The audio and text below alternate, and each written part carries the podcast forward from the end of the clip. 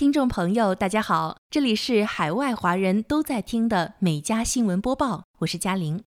今天是北京时间七月二号，北美当地时间七月一号。首先来到今天的新闻头条。据美国《洛杉矶时报》消息，当地时间六月三十号，洛杉矶警方爆破小组从一户人家家中查获了至少五千磅（约两千两百六十八千克）非法烟花和其他自制爆炸物。爆破小组在对一些烟花和自制炸药则计划在现场销毁时突发爆炸，至少造成十六人受伤，其中三人伤势严重。现已知九名伤者是警察。据悉，这些被缴获的烟花很大部分是为了进行商业活动准备的。当地警方表示，他们还在嫌疑人家中发现两名儿童。目前，该男子因涉嫌持有烟花爆竹。破坏性设备和涉嫌危害儿童罪被逮捕，男子身份尚未确认。好，进入今天的焦点新闻：美国总统拜登和他的妻子吉尔拜登周四前往佛罗里达州瑟夫赛德公寓大楼倒塌现场，在伤亡人数攀升之际，向遇难者和失踪者家属表示慰问。该建筑一周前在居民睡觉时突然部分倒塌。周三，在该大厦南区公寓的废墟中，又发现了六具尸体，包括两名四岁和十岁的儿童尸体。确认的死亡人数上升到十八人，另有一百四十五人失踪，很大可能是被困在废墟中。据悉，此行是拜登成为总统以来第二次访问灾难现场。今年二月，在一场强大的冬季风暴导致数百万人连续数天没有电力或清洁水。并造成数人死亡后，他曾前往德克萨斯州。据悉，一名退休邮政工人莱莎·罗德里格斯已为大楼的管理部门提起了诉讼。他表示，曾发现大楼存在裂缝等多项问题，也曾把自己的担忧反映给了相关管理部门，但他觉得自己的反映问题没有得到重视，相关部门没有及时采取行动，于是决定提起诉讼。耶鲁大学周三宣布。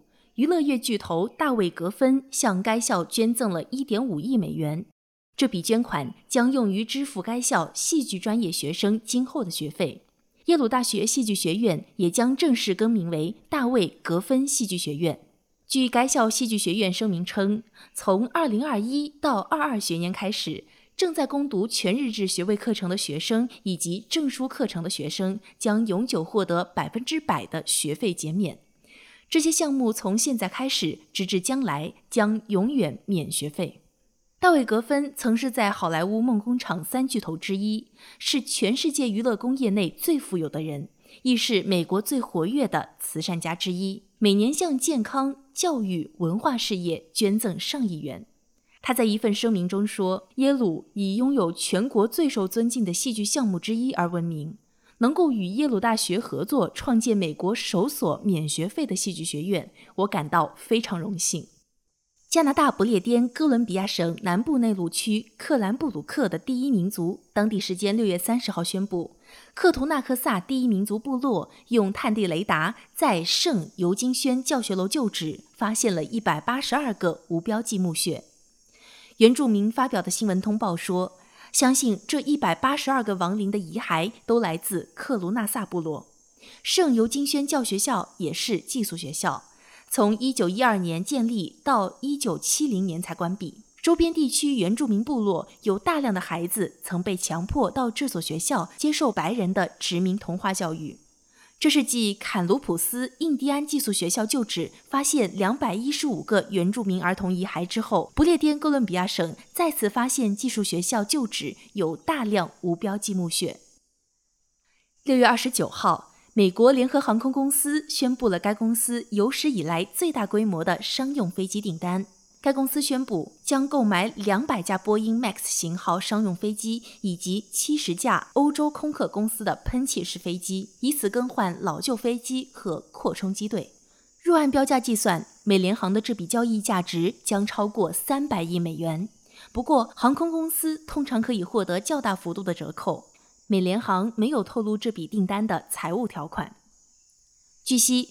此订单也是自2011年美国航空订购460架波音和空客飞机的订单以来，美国航空公司发出的最大一份订单。结合之前既有的订单，美联航未来到二零二六年为止将接受到约五百架新飞机。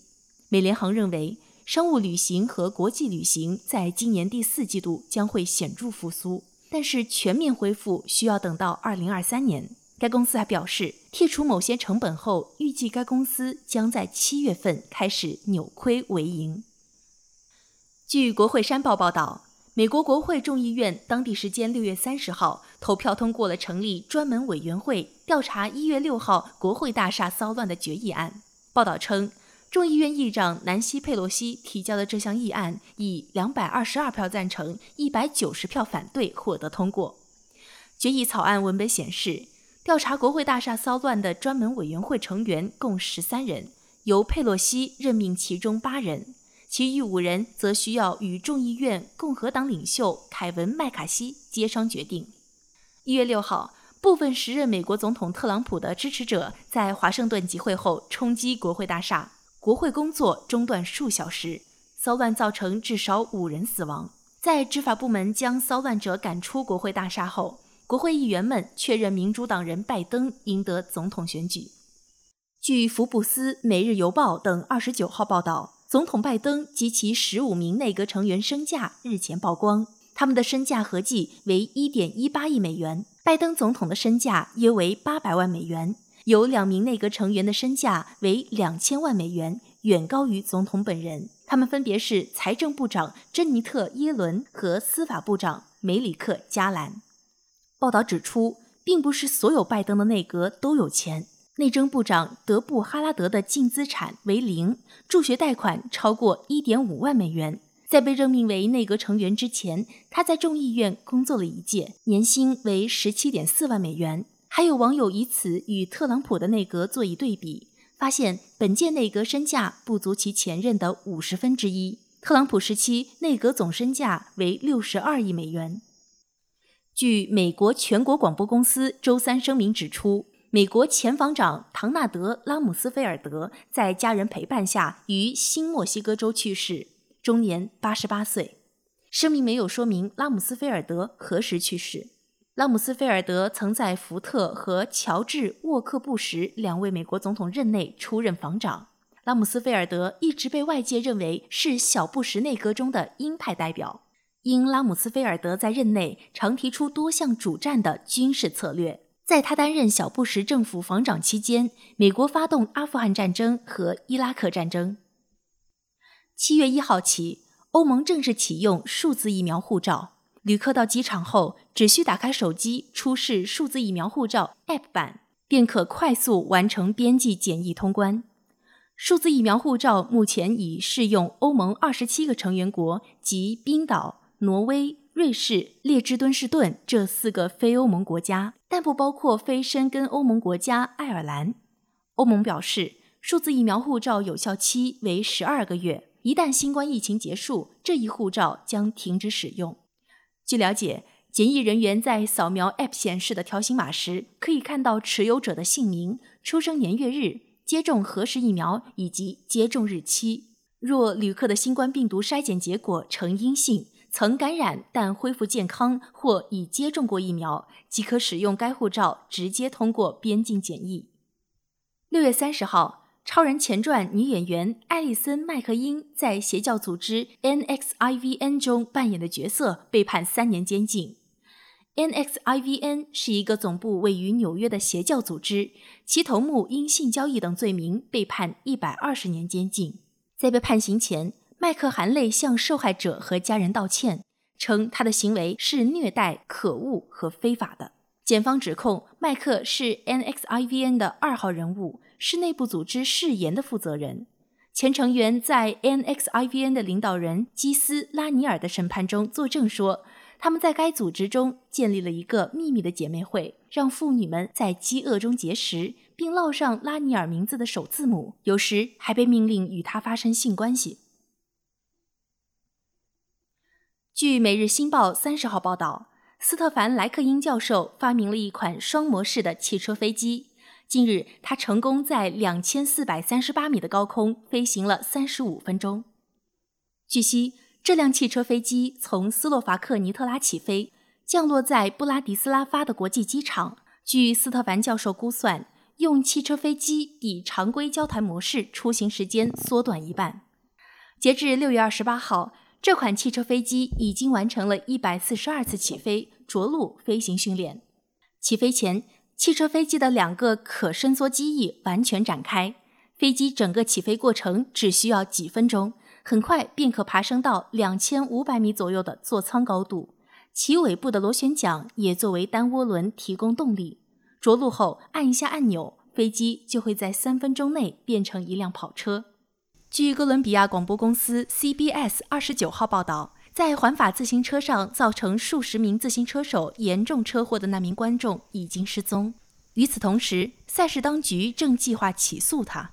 目前能确定的是，该名女子为一名德国人。环法自行车赛主办方表示，起诉该女子的原因是以免这么做的少数人破坏了所有人的节目。比赛现场的视频显示，这名女子在比赛场外举着一条长长的横幅，但由于横幅伸得太远，导致德国珍宝队车手托尼·马丁直接撞到横幅上摔倒，并致他身后的自行车手也纷纷摔倒，造成多名车手受伤，甚至一些车手被迫退赛。而标语的内容竟是写给这位女士的祖父母的问候。他似乎想把牌子举在外面，以便摄像头能看到他，达到上电视的目的。当地时间六月二十九号，法国通过了一项新法案，单身女性能免费进行辅助生育治疗。只要女性未满四十三岁，都可以接受包括试管婴儿、人工受精等辅助生育治疗，费用也由法国卫生服务体系承担。此外，法案还取消了现有的捐赠者匿名条款，由捐赠精子孕育的孩子成年后可以获知捐赠者的身份。法国最新的一份民调显示，百分之六十七的人都支持这条新法案，这被称为法国总统马克龙任期内的第一个重大社会变革。二零一八年，法国通过医学辅助生育技术生下的孩子有两万五千一百二十个，但相关技术只提供给有异性伴侣的女性。很多单身女性只能去其他国家进行辅助生育治疗。据《每日新报》二十九号报道，美国一个名叫林赛·弗拉赫的女子因自己追梦的勇气和坚强的毅力走红。她为了完成自己参加奥运会的梦想，在怀孕十八个月的情况下，参加了美国女子七项全能八百米跑、一百米跨栏、跳高、铅球、两百米短跑、标枪和跳远的预选赛。据悉，这是林赛第三次参加奥运代表队选拔。此前，她曾参加过2012年和2016年的奥运会。据悉，林赛成功的完成五个项目，但为了孩子，还是退出了800米跑和100米跨栏。虽然如此，她的精神还是得到了美国网友的点赞。准妈妈们纷纷留言：“我已经怀孕21周了，上个楼梯都上气不接下气，真的很敬佩你。”明天我也满十八周了，感谢你作为一个好的榜样，继续前进，继续努力。综合日本神奈川新闻等日媒消息，藤子不二雄博物馆到今年九月将迎来开馆十周年纪念日。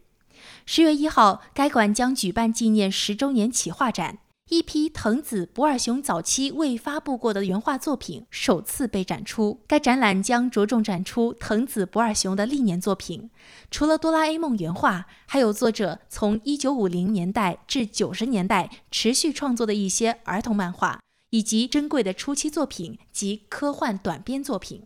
画展将从7月1号起举办一年的时间，每三个月更换一批作品，共展出约680张原画。《镜报》六月三十号报道了一只非常胆小的狗狗卢比，在一个由英国智能家居保安公司举办的“最无可救药看门狗”杂交犬比赛中，击败了其他一百多条狗，获得了这个令人尴尬的称号。据悉，这只形似泰迪的狗狗住在一个英国小镇的海边。虽然它拥有优秀的猎犬血统，但是它却非常的怕水。在路上遇到其他狗狗时，它会迅速地躲在主人的腿后，哪怕对方是一只比它还小的小狗。作为奖励，卢比的主人获得了智能家居保安公司最先进的边界报警系统六个月的使用权，价值三百五十英镑。卢比的主人卡罗琳表示：“我为卢比被授予英国最无用看门狗的称号而感到骄傲。”因为换句话说，它是你见过的最不吓人、最不具攻击性的狗。我养狗是为了陪伴我，而不是保护我。同时，他还表示，这只性情温和的小狗，因为它友好而温柔的举止，甚至帮助当地的几个孩子克服了对狗的恐惧。以上就是今天美家新闻播报的全部内容，我们明天再见。